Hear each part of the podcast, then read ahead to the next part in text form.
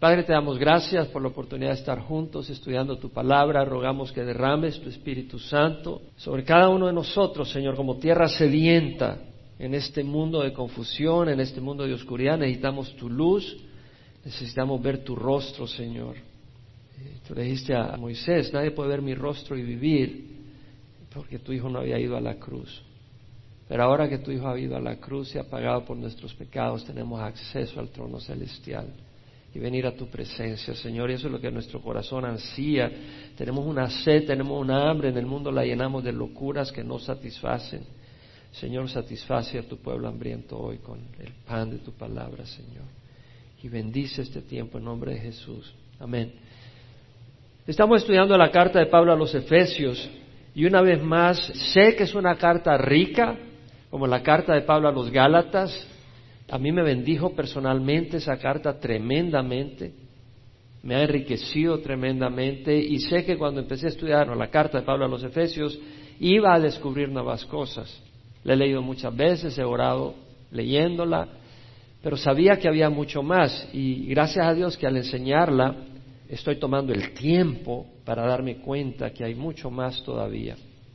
Vimos que esta carta la escribió Pablo estando preso en Roma, en prisión domiciliaria, estaba en una casa alquilada.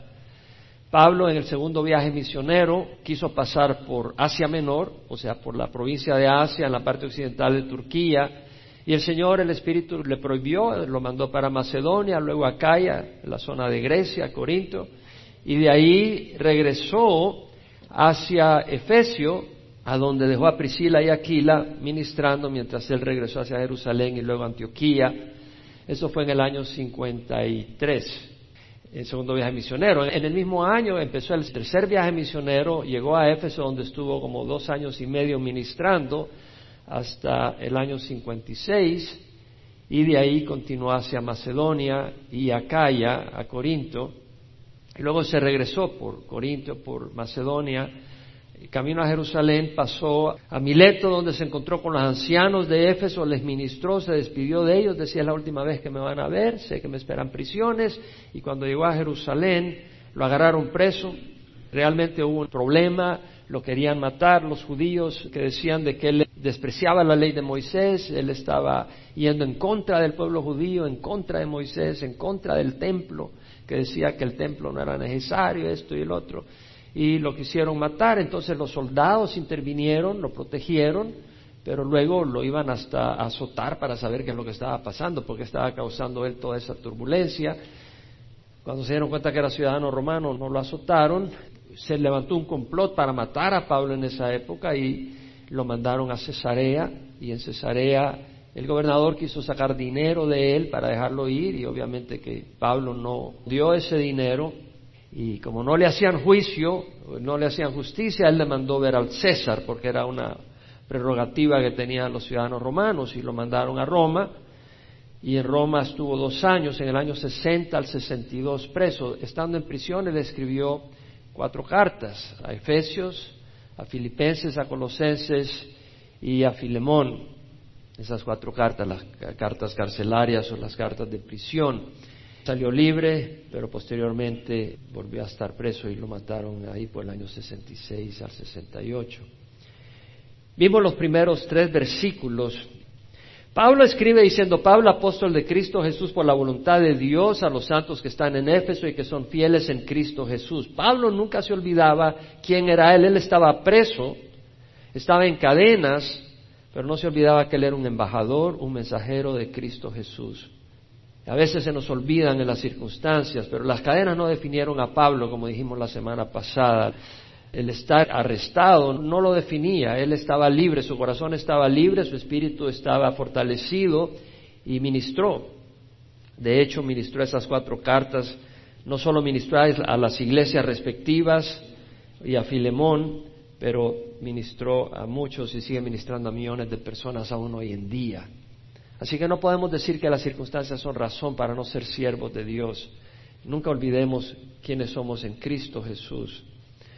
Vemos de que Él escribe a los santos y la palabra santo aquí quiere decir a los que están apartados para el Evangelio, los que están apartados para Cristo. Jesús hemos sido apartados para Cristo.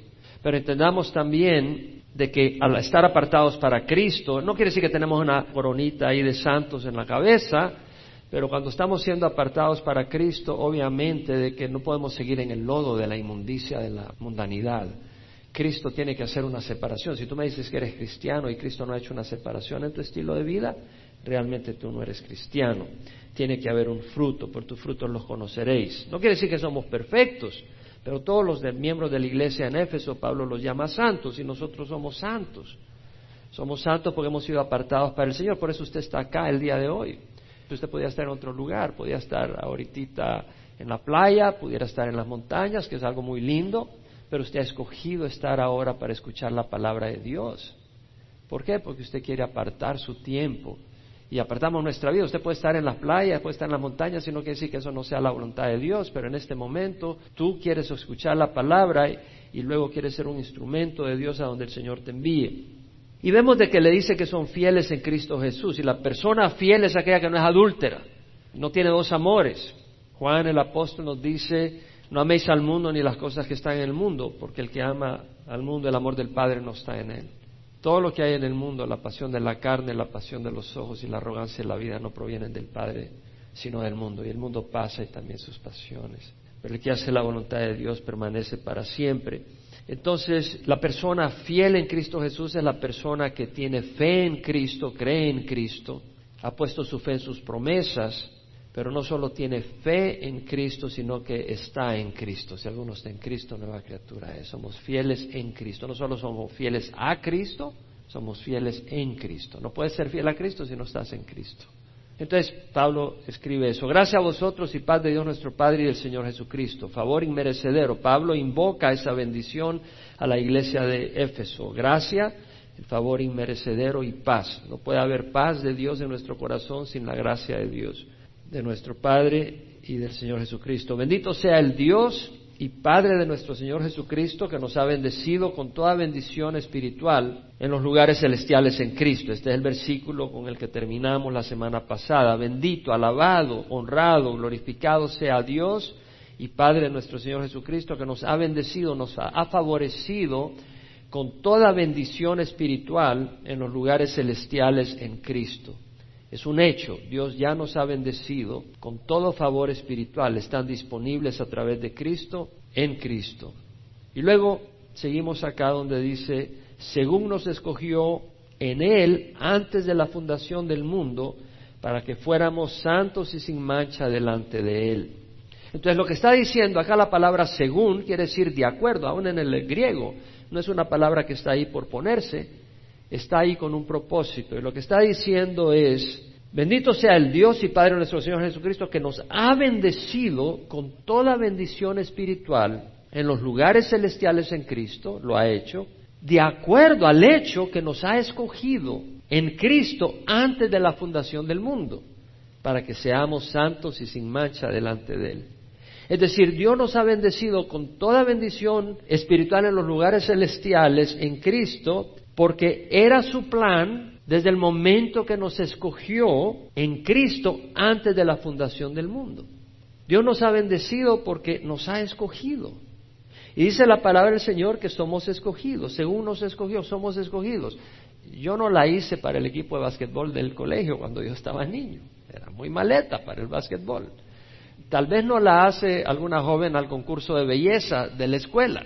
Tal vez eres un poco feíta, no sé. Pero si en algún equipo quieres estar, es en el equipo del reino de los cielos. En ese equipo sí quieres ser escogido.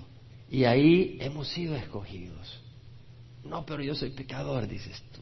Yo soy maleta, exactamente. Dios nos escoge a pesar de eso. Nada tiene que ver con nuestros méritos. En Romanos 5.8 Pablo dice, Dios demuestra su amor para con nosotros en que siendo pecadores, Cristo murió por nosotros. Entonces Cristo tuvo que morir por nosotros. Dios no nos escogió porque seamos buenos. Vamos a cubrir cosas que ya sabemos, pero las vamos a meditar y le vamos a profundizar un poco y ver el impacto que tiene en nuestras vidas y lo que significa. Dios no nos escogió porque seamos buenos. Si fuéramos buenos no hubiera tenido que morir en la cruz por nosotros. Dios tuvo que salvarnos porque estábamos hundidos en el pecado. Éramos esclavos del pecado, éramos incapaces de agradar a Dios. Y de hecho, sin el Espíritu Santo no podemos agradar a Dios. Estábamos destinados a condenación eterna porque tenemos una naturaleza egoísta y perversa. Aunque tengan carita de angelito todos acá. Tenemos una naturaleza perversa y egoísta. Y era necesario que Cristo propiciara por nuestros pecados. Dios nos escogió porque así quiso, en su gran misericordia. No había ningún mérito en nosotros. Gloria a Dios. Y Juan escribe que Jesús dijo, todo lo que el Padre me da viene a mí, y el que viene a mí de ningún modo lo echaré afuera. Lo que el Padre nos da, el Padre escoge, y todo lo que el Padre me da viene a mí, dice Jesús. Y luego dice, nadie puede venir a mí si no lo trae el Padre que me envió, y yo lo resucitaré en el día final. Nadie puede venir a mí, o sea, nadie puede venir si no lo trae. La palabra ahí es arrastrar como cuando arrastras con una red pescados. Nadie puede venir a mí si no lo jala el Padre que me envió, yo lo resucitaré en el día final. Es decir, Dios es el que está haciendo la obra. Nadie de nosotros buscaría a Dios. Dios es el que nos busca a nosotros. Ahora, Dios no nos obliga. Si tú rechazas a Cristo, pues obviamente no eres escogido. Pero la soberanía de Dios en escoger no elimina la responsabilidad del hombre en buscar al Señor cuando el Espíritu toca. Y eso es importante. Veamos que somos escogidos en Cristo, según nos escogió en Él. Es interesante porque Cristo es central. En el primer capítulo de Efesios, Cristo es mencionado por lo menos 20 veces. Imagínate si no es central.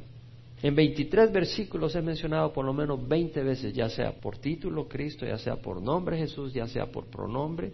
De una o de otra manera es mencionado por lo menos 20 veces y somos escogidos en Cristo, es decir, solo podemos ser aceptados en Cristo, porque nosotros no tenemos méritos que nos acepten ante Dios. Entonces somos aceptados en Cristo, al estar en Jesús, Él nos puede presentar sin mancha. Y vemos de que somos escogidos antes de la fundación del mundo. Es decir, estábamos en el plan de Dios no hace 100 años, no hace 500 años, hace más de seis mil años. Antes de que Dios creara el universo, nos escogió antes que existiéramos entonces no puede habernos escogido por una obra buena que hiciéramos, porque ni siquiera habíamos nacido. Ahora tú puedes decir, bueno, pero él sabía las obras buenas que íbamos a hacer. No, la palabra del Señor dice que nadie de nosotros busca a Dios. Eso lo dicen Romanos. Él es el que tiene que buscarnos a nosotros y somos perdidos, somos pecadores. Ahora veamos de que Dios nos escogió y tiene un propósito. No nos escogió para ponernos ahí en un museo, Dice que Dios nos escogió en Él, en Cristo, antes de la fundación del mundo, para que fuéramos santos y sin mancha delante de Él. Es decir, Dios nos escogió para que seamos santos. Y la palabra santo no quiere decir aburrido. La palabra santo quiere decir perfecto. Apartado, separado de la maldad, separado de engaño, separado de hipocresía, sin torcedura, rectos, sin podredumbre espiritual, sin maldad. Primero nos reviste de su justicia y luego nos va transformando. Es una labor de santificación. La obra es de Él. Él nos escoge y Él nos transforma. Pablo dice en la carta a los filipenses, estando convencido precisamente de esto, que el que comenzó en vosotros la buena obra, la perfeccionará hasta el día de Cristo Jesús. Él comenzó la obra. Él nos escogió y por eso ha derramado bendiciones. Bendito sea el Dios y Padre nuestro Señor Jesucristo, que nos ha bendecido con toda bendición espiritual en los lugares celestiales en Cristo, según nos escogió en Él antes de la fundación del mundo. Y nos ha escogido con el propósito de ser sanos, sanos, limpios, con salud espiritual. Un padre tiene hijos para amarlos, moldearlos, instruirlos y tener esa comunión con ellos. Dios ha hecho eso. Dios planeó hacernos sus hijos, adoptarnos. En el versículo 5 dice, en amor nos predestinó para adopción como hijos, para sí, mediante Jesucristo, una vez más, es a través de Jesucristo, conforme al beneplácito de su voluntad. Entonces Dios nos ha escogido para moldearnos, para hacernos sus hijos y moldearnos. Y si Dios nos ha escogido para ese propósito, la mano de Dios está sobre nosotros. Si Dios nos ha escogido desde antes de la fundación del mundo para hacernos sus hijos, y Él nos ha dado toda bendición espiritual en los lugares celestiales en Cristo, obviamente que su mano está sobre nosotros porque Él quiere hacernos sanos, limpios, rectos, sin engaños, sin mentiras, sin podredumbre. Y si un padre se interesa en que sus hijos crezcan bien, cuanto más Dios. Si un padre o una madre se involucra en su hijo, cuanto más Dios se va a involucrar en nuestras vidas. Y el Salmo 138.8, David dice, Jehová cumplirá su propósito en mí. David sabía que Dios tenía un propósito para él. Y decía, Jehová cumplirá su propósito en mí. Eterna, oh Jehová, es tu misericordia, no abandones las obras de tu mano. Es decir, David entendía, pero también le ruega, Señor, tú tienes un propósito en mí, no abandones tu obra, no abandones de trabajar en mí. Ese es el corazón de alguien que dice, Señor, sigue trabajando en mí, no te des por vencido, sigue obrando en mí. El Salmo 45 dice, muchas son Jehová, Dios mío, las maravillas que tú has hecho y muchos tus designios para con nosotros. Nadie hay que se compare contigo, si los anunciara y hablara de ellos no podrían ser enumerados. Es decir, el salmista está diciendo que las maravillas de Dios para nosotros son muchas. Sus pensamientos para nosotros no pueden ser enumerados. Eso se aplica para cada uno de nosotros. Es importante que podamos abrir los ojos a estas cosas. Y luego dice Pablo, en amor nos predestinó para adopción como hijos para sí mediante Jesucristo conforme al beneplácito de su voluntad. En amor. Es decir, todo esto es motivado por amor. Cristo es la clave, es a través de Cristo y Dios nos ha predestinado a través de Cristo para ser adoptados como hijos de Dios, hijos del universo, predestinado. Y no perdamos de vista la palabra en amor. Dios nos ama. Dios nos ha creado para derramar su amor sobre nosotros y para que le amemos. Permitirá circunstancias, permitirá dificultades, pero es su amor el que lo permite. Es como el amor de un padre que no permite que su hijo se quede sin ir a la escuela. No, pero papi, yo quiero quedarme aquí en la casa jugando. No, tienes que ir a la escuela. Y es por amor de que Dios trae disciplina en nuestras vidas. Pero es por amor. Y un día, cuando la obra esté completa, disfrutaremos el trabajo de Dios en nuestras vidas. Dios nos ama. Primera carta de Juan, capítulo 3, dice, mirad, qué clase de amor. Mirad qué gran amor nos ha dado el Padre. Pero la palabra ahí es, mirad qué clase de amor. Es decir, Tú puedes decir, I love hot dogs, and I love my pets, and I love my wife. Bueno, el tipo de amor es distinto hacia los hot dogs que a tu perrito y que a tu cónyuge. Es distinto. Y aquí está hablando de la clase de amor que Dios nos tiene, que nos ha convertido en hijos de Dios. Mirad qué clase de amor nos ha dado el Padre, que seamos hijos de Dios. Y eso es lo que somos. Por eso el mundo no nos conoce, porque no le conoció a, a Él. Amados, ahora somos hijos de Dios y no se ha manifestado lo que habremos de ser, pero sabemos que cuando Él se manifieste seremos semejantes a Él, porque le veremos tal como Él es. Entonces vamos a ser semejantes a Jesucristo. Ese es el plan de Dios, hacernos semejantes a Jesucristo. Póntete a pensar. Y lo dice, todo el que tiene esta esperanza pues tener se purifica, así como Él es puro.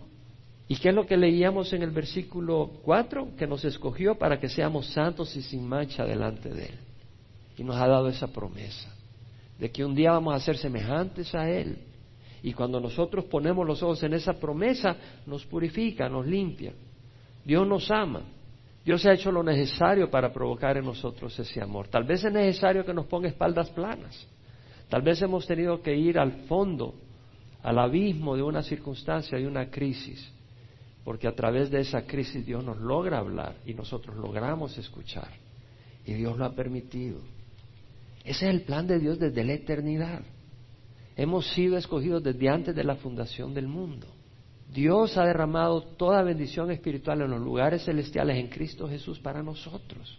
Porque Él tiene un plan eterno desde antes de que creara el universo. Cada uno por persona. Hay unos versículos que me ministran tremendamente cuando hablamos del amor de Jesús. Y está en Juan capítulo 17, donde Jesús dice, versículo 23, que el mundo sepa que tú me enviaste y que los amaste tal como me has amado a mí.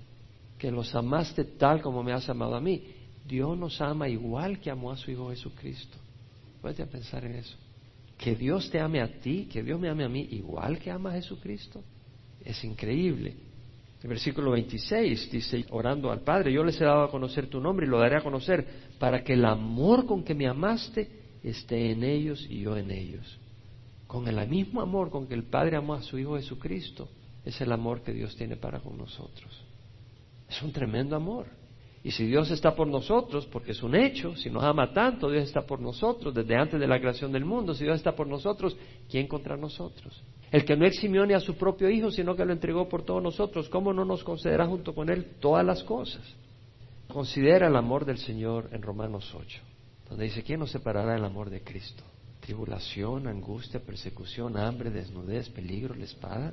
Como está escrito, por causa tuya somos puestos a muerte todo el día somos considerados como ovejas para el matadero, pero en todas estas cosas somos más que vencedores por medio de aquel que nos amó. Tribulación, angustia. Vamos a pasar por angustia. No, Dios no nos va a librar de angustia, pero Dios va a estar con nosotros en la angustia. Va a librar de la angustia si es para nuestro bien, pero si la angustia es necesaria, Él va a estar con nosotros en la angustia.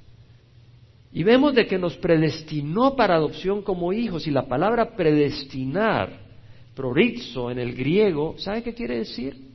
Determinar de antemano, ordenar, decidir, decretar desde la eternidad. Ese es el significado del Nuevo Testamento. Dios decretó desde la eternidad que cada uno de nosotros íbamos a ser adoptados como hijos de Dios. Cada uno de ustedes que ha venido a Cristo, todo lo que el Padre me da, vendrá a mí. Y lo que viene a mí de ninguna manera lo echaré afuera. Todos nosotros que hemos venido a Cristo hemos sido decretados por decreto de Dios desde la eternidad que vamos a ser sus hijos. Si Dios nos ha escogido, nadie puede pillar. Dios nos ha escogido, Dios ha escogido hacernos sus hijos y tenemos un Padre, tenemos un papá poderoso, presente. Los papás físicos pueden fallarnos y no van a estar ahí todo el tiempo.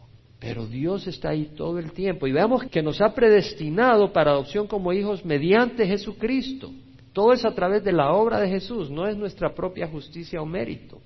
Jesús dijo, yo soy el camino, la verdad y la vida, nadie viene al Padre sino por mí, es a través de Jesucristo. En Romanos dice, por cuanto todos pecaron y no alcanzan la gloria de Dios, siendo justificados gratuitamente por su gracia, por medio de la redención que es en Cristo Jesús. Y vamos a hablar un poco más sobre eso hay mucha riqueza en eso y toda la aplicación, porque toda esta meditación doctrinal tiene una aplicación poderosa en nuestra vida de oración.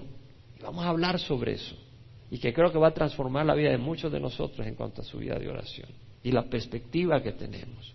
Veamos acá que dice que nos predestinó para adopción como hijos para sí mediante Jesucristo conforme al beneplácito de su voluntad es decir, la palabra aquí en el griego, me voy al griego a veces para asegurarme qué está diciendo, y lo que quiere decir es que Dios tuvo la buena intención, se deleitó, beneplácito habla de deleite, Él se deleitó en adoptarnos como hijos.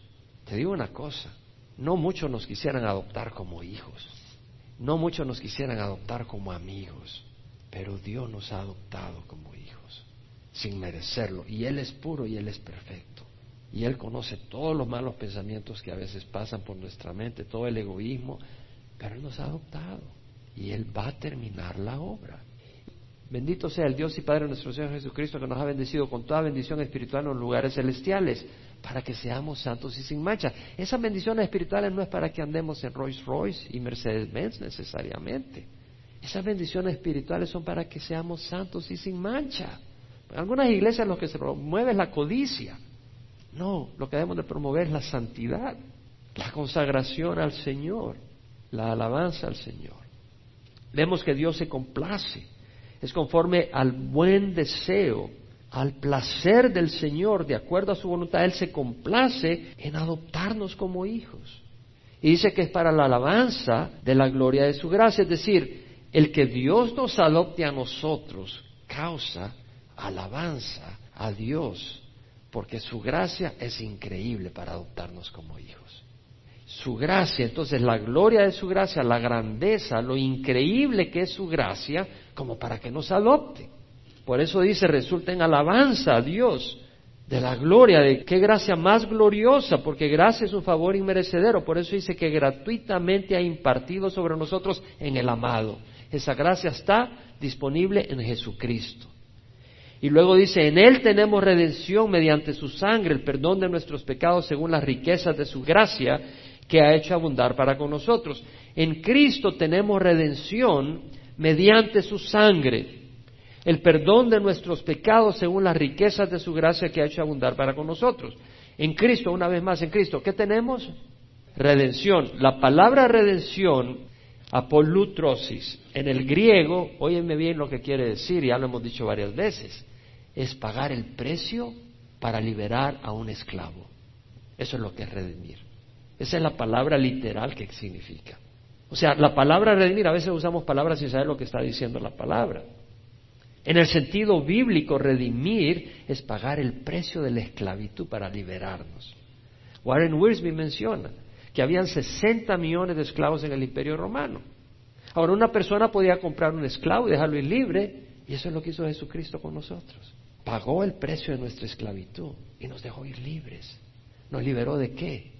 Nos liberó de la condenación, nos liberó del pecado nos redimió del pecado, éramos esclavos del pecado. Cuando venimos a Cristo, Él rompe la esclavitud del pecado. No quiere decir que seamos perfectos, pero ya no somos esclavos del pecado. Si tú vienes a Cristo y sigues en fornicación, tú no has venido a Cristo porque Cristo rompe las cadenas de fornicación. Si tú vienes a Cristo y estás en pornografía, arrepiéntete. Y si sigues en pornografía, yo me pregunto si realmente has venido en Cristo. Porque Cristo vino a romper las cadenas del pecado. Jesús le dijo a los judíos que habían creído en Él, si ustedes permanecen en mi palabra, verdaderamente sois mis discípulos y conocerán la verdad y la verdad os hará libres. Y os dijeron, nosotros somos descendientes de Abraham. Jamás hemos sido esclavos, como dice, seréis libres. Jesús les dijo, en verdad, en verdad os digo que todo el que comete pecado es esclavo del pecado. Y el esclavo no queda en casa para siempre, pero el Hijo permanece para siempre. Si el Hijo os hace libre, seréis verdaderamente libres. Entonces vemos de que Cristo vino a liberarnos del pecado y Cristo vino a redimirnos de qué otra cosa. ¿Qué estudiamos en Gálatas? ¿De qué nos redimió Cristo? De la ley. ¿Qué es lo que leímos en Gálatas sobre las obras de la ley? Que todos los que son de las obras de la ley están bajo maldición. Porque escrito está maldito todo el que no permanece en todas las cosas escritas en el libro de la ley para hacerlas. Y que nadie es justificado por la ley es obvio, porque el justo vivirá por la fe, dice la palabra. Pero Cristo nos redimió de la maldición de la ley, habiéndose hecho el mismo maldición por nosotros, porque Cristo está maldito el que cuelga de un madero. Entonces, Cristo nos redimió de la maldición de la ley. ¿Qué significa eso? De que ya la ley no se aplica a nosotros. Si tú vas manejando y se te atraviesa alguien y pegaste un grito y dijiste alguna mala palabra que no deberías de hacer, pero sulfuraste, la ley no se aplica. No se aplica a ti. Literalmente no se aplica. Si te enojaste con alguien, no se aplica. Obviamente Dios nos va transformando, pero no somos juzgados por la ley. ¿No ese es un gran alivio? Para mí es un gran alivio saber de que no estoy siendo medido por la ley. Ahora, lo que la ley no pudo hacer, lo hizo Cristo, porque al morir en la cruz pagó por nuestros pecados y nos da el Espíritu. ¿Y qué hace el Espíritu? Nos da el deseo de hacer las cosas buenas y nos da el poder para hacerlas. La justicia que la ley demanda no la dio la ley, la da Cristo al darnos el Espíritu y pagar por nuestros pecados.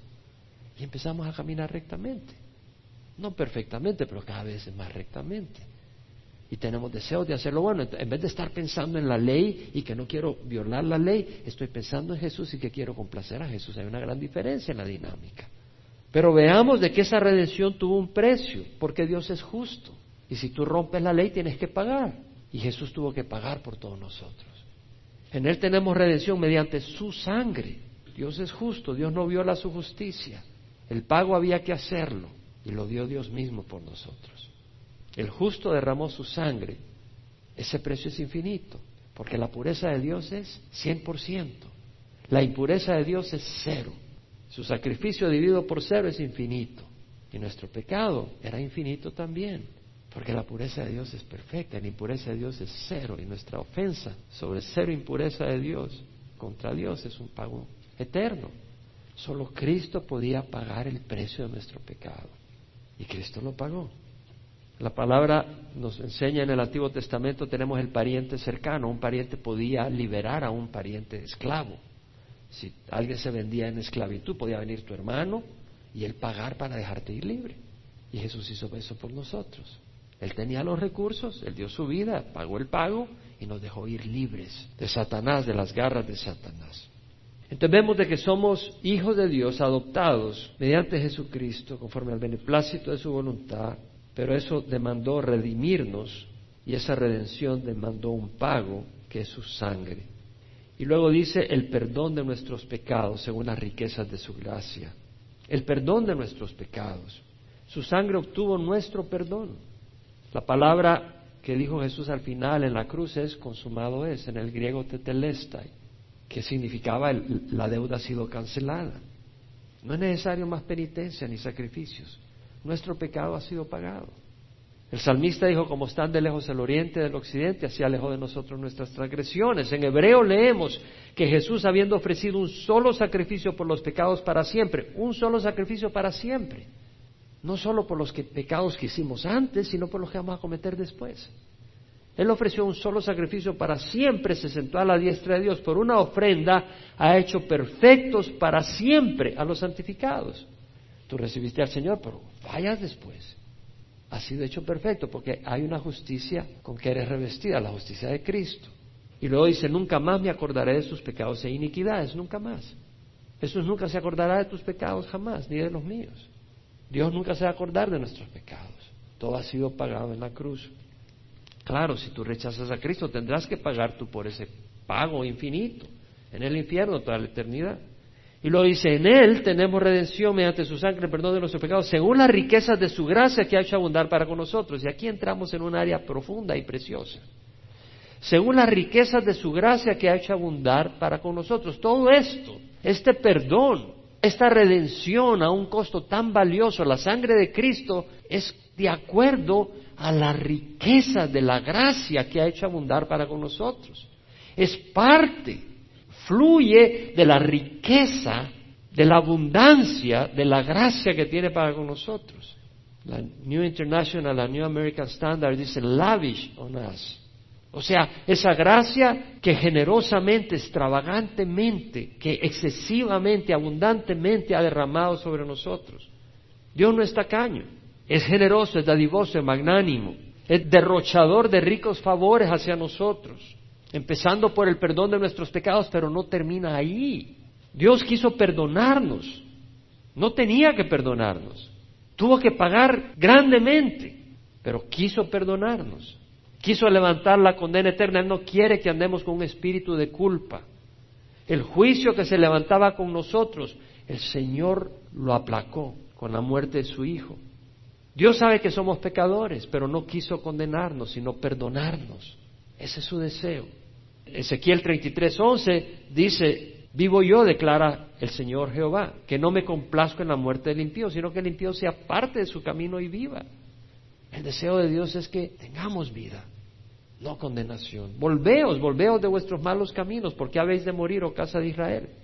Cuando el Señor revela su nombre a Moisés, que dice, muéstrame tu gloria, dice, declararé toda mi bondad. Declararé mi nombre, Jehová, Jehová, Dios compasivo y clemente, lento para la ira y abundante en misericordia y verdad, que muestra misericordia a millares, que perdona la iniquidad, la transgresión y el pecado. Es un Dios perdonador. Pero el perdón de nuestros pecados es parte de la riqueza de su gracia, no es todo. Hay mucho más. Dios tiene muchos ricos favores para los que le amamos, los que hemos sido escogidos, los que hemos sido predestinados. Primera Corintios 2.9 dice, cosas que ojo no vio, ni oído oyó, ni han entrado en el corazón del hombre, son las cosas que Dios ha preparado para los que le aman. Cosas que ojo no vio, ni oído yo. Isaías 64.4 dice, desde la antigüedad no habían escuchado ni dado oídos, ni el ojo había visto a un Dios fuera de ti que obrara a favor del que esperaba en él. Si Dios dio a su propio Hijo, el que no eximió ni a su propio Hijo, ¿cómo no nos dará junto con Él todas las cosas? Se está aplicando a los escogidos, a los predestinados, se aplica a nosotros. El que no eximió ni a su propio Hijo, ¿cómo no nos dará también con Él todas las cosas? Pero el camino, la entrada a todas esas bendiciones, es decir, esas bendiciones están ahí, pero tenemos que tener fe, si no, no las recibimos. Porque sin fe es imposible agradar a Dios, es necesario que el que se acerca a Él cree que Él existe y es remunerador de los que le buscan. En Romanos leemos la importancia de la fe. Habiendo sido justificados por la fe, tenemos paz para con Dios por medio de nuestro Señor Jesucristo. Por medio de quien tenemos entrada por la fe a esta gracia en la cual estamos firmes, a este favor inmerecedero, a estas ricas bendiciones a través por fe. Solo tenemos que venir y tomarlas por fe. Tenemos un gran sumo sacerdote, dice Hebreos, Teniendo un gran sumo sacerdote que trascendió los cielos, retengamos nuestra fe, porque no tenemos un sumo sacerdote que no pueda compadecerse de nuestras flaquezas, sino uno que ha sido tentado en todo como nosotros, pero él sin pecado. Y lo dice, acerquémonos con confianza al trono de gracia, para que recibamos misericordia y hallemos gracia para la ayuda oportuna. Voy a aprovechar a dar unos pensamientos acá, que acoplan, no puedo dejar estos pensamientos doctrinales sin aplicarlos de una manera más enfática y más práctica todavía, que nos ayude. Teniendo un gran sumo sacerdote, oigamos todo lo que hemos estudiado, hemos sido predestinados, hemos sido escogidos para adopción como hijos. ¿Podemos decir amén? Todo eso es cierto. Y Dios ha pagado grandemente la sangre de su Hijo Jesucristo, nos ha redimido y nos ha dado toda bendición espiritual en los cielos. ¿Es cierto o no es cierto? Es lo que dice la palabra. Podemos creerlo o no creerlo, y si no lo creemos no vamos a tomar las bendiciones. Y no tiene que ver con nosotros. Todo lo que el Padre me da viene a mí. ¿Has venido a Cristo? Dios te ha escogido. ¿Podemos decir amén? Todo lo que el Padre me da viene a mí. El que viene a mí de ninguna manera lo echaré afuera. Todos nosotros que hemos venido a Cristo hemos sido escogidos por Dios desde antes de la creación del universo. Estoy leyendo un libro de Charles Spurgeon. Me impresiona, agarré algunas secciones de él porque encajan tanto con lo que estamos enseñando ahorita. Que decía, ya lo había leído, ¿no? O sea, no me puse a leerlo para encajarlo acá. Pero de lo que había leído, dije, hay cosas que él ha dicho que encajan tanto. Y lo dijo con una palabra y con una elocuencia tan buena que lo quiero compartir. Son cosas que tienen que ver con lo que hemos estudiado. Nos estamos acercando al trono de qué? trono de gracia. Trono quiere decir rey, ¿verdad? Es un rey. Y gracia un favor inmerecedero. Ponga atención. Cuando nos acercamos al trono de Dios, debemos de hacerlo con gozo, con reverencia, claro, pero con gozo. ¿Por qué? Porque me encuentro favorecido por la gracia de Dios de estar entre los que van al palacio de Dios. Entremos con confianza al trono de gracia, ¿no dice Hebreos? ¿Dónde está Dios? En su palacio. Le llamamos templo, pero es su palacio. ¿No crees que es un gran privilegio poder entrar al palacio del Rey del Universo? Si tú no puedes ni entrar a la Casa Blanca, ¿cierto? Pero podemos entrar nosotros al palacio del Rey de Reyes y del Señor de Señores. ¿No deberíamos de estar contentos? Pudieras estar en la prisión del diablo, pero de ahí nos liberó Jesucristo. Pudiéramos estar en la prisión de Dios, en la cárcel espiritual, pero no estamos en la prisión de Dios, estamos ante el rostro de Dios. Podemos entrar al trono de su gracia pudiera haber sido expulsado de la presencia de Dios para siempre. Pero lo que oímos en Hebreos no es vete de mi presencia, sino que acerquémonos con confianza al trono de gracia. Él nos invita a venir a la presencia de Dios, al palacio real, a tener una audiencia privada. ¿Quisieras tener una audiencia privada con el presidente? Sería una gran honra. No está hablando de política en el sentido que si te gusta o no te gusta, pero que tuvieras una audiencia privada con el presidente de la nación sería de gran honra.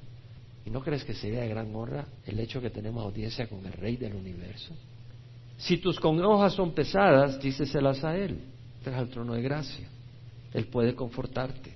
Si tus pecados se han multiplicado, confiésaselos a él, pues él puede perdonarte. Él ofreció un sacrificio para siempre. Nos acercamos a un trono por lo tanto, estamos hablando de un rey y debemos de entrar con un corazón sumiso, porque venimos ante un rey. No oramos a Dios para darle instrucciones acerca de lo que Él debe de hacer. Él es un rey. No vienes a tú decirle qué es lo que tiene que hacer. En ningún momento vamos a presumir que le vamos a dictar a Dios cómo debe Dios de proceder. Pero se nos permite decir, esta cosa y tal cosa queremos tener Dios. Y cuando lo hagamos, añadamos, pero siendo que somos ignorantes y nos equivocamos, y que todavía llevamos una naturaleza pecadora y que pudiéramos estar motivados por motivos carnales, Señor, que no se haga nuestra voluntad, sino tu voluntad.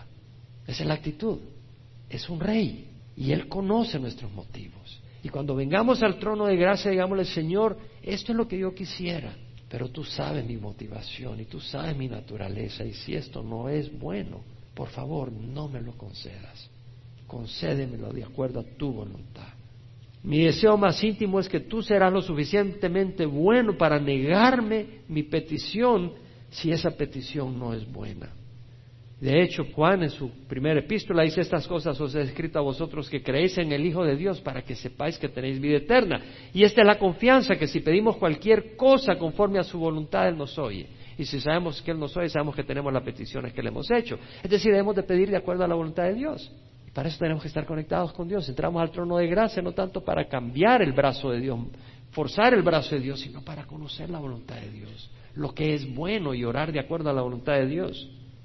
Charles Spurgeon dice, siendo que nos acercamos a un trono, debemos de hacerlo con gran expectativa. Estamos entrando al palacio de un gran rey, a donde ángeles se inclinan con rostros cubiertos, donde querubines y serafines adoran. Ante ese mismo trono ascienden nuestras oraciones. Vamos a entrar al trono de Dios con peticiones raquíticas y con poca fe. No sería apropiado para un rey regalar centavos y monedas de poco valor. Él distribuye lingotes de oro. Él no reparte como los pobres reparten migajas de pan, sobras de comida. Él ofrece un banquete de delicias, de vinos añejos. Estamos entrando al trono del rey. Él nos ha escogido, Él nos ha adoptado. Podemos pedir a un gran rey de acuerdo a su voluntad. Debemos de entrar al trono con gran confianza.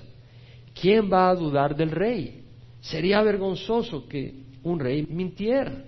Si un mendigo en la calle miente y no cumple su promesa, sería deshonra para él cuanto más si un rey no cumple su promesa. ¿Acaso Dios no va a cumplir sus promesas? Debería darnos vergüenza, dice Charles Spurgeon, si entramos dudando al trono del Rey del cielo y la tierra. Estamos ante Dios en toda su gloria. ¿Vamos a desconfiar de Dios? Se nos invita a entrar al trono de gracia, no al trono de la ley. El que se sienta en dicho trono no viene a condenarnos contra nuestras imperfecciones. Somos justificados por fe. Los muchos errores que pueda tener en mi oración no son pasados por un ojo crítico para condenarnos, son pasados por alto. Hemos sido justificados por la sangre de su Hijo. Si eres pobre, acércate. Si tú no tienes mérito y estás destituido de virtudes, acércate. Es el trono de gracia, no de la ley. No es un rey que cobra impuestos de sus súbditos, es un rey que ofrece bendiciones a los suyos. La gracia cubre todo y perdona todo. La mano misericordiosa de Dios está extendida para enriquecernos de acuerdo a nuestras necesidades. Un hombre puede ser libre, pero en el momento que hace una promesa no puede romperla. Y Dios ha hecho una promesa, un pacto con nosotros. Y si pedimos de acuerdo a su voluntad, Él no va a romper su promesa. Sea, Él dice, todas las cosas obran para el bien de aquellos que aman al Señor, que son llamados conforme a su propósito, Él no va a romper esa declaración que Él hace en el libro de Romanos. Cielos y tierra pasarán, pero el poder de la sangre de Jesús no puede fallar con Dios. La necesidad más grande que tenemos es reconciliación con Dios. Si tú no has hecho paz con Dios, si tú no le has pedido perdón a Dios por tus pecados, si no lo has hecho Señor de tu vida, yo te invito a que lo hagas hoy. Recibe al Señor Jesús como Señor de tu vida y tendrás acceso. Y el que tú respondas y le digas, Señor, te quiero en mi vida, pruebas que eres escogido de Dios, que has sido predestinado para bendición. Y no rechaces la invitación del Señor. Ora conmigo ahí donde estás. Padre, te ruego perdón por mis pecados. Cristo, su sangre derramada en la cruz es preciosa. Y acepto ese sacrificio como pago suficiente por mis pecados. Y te recibo, Señor, como Señor de mi vida. Dame tu Espíritu Santo para tener ojos que vean, oídos que oigan tu voz y un corazón para obedecerte, sabiendo que tu voluntad es lo mejor.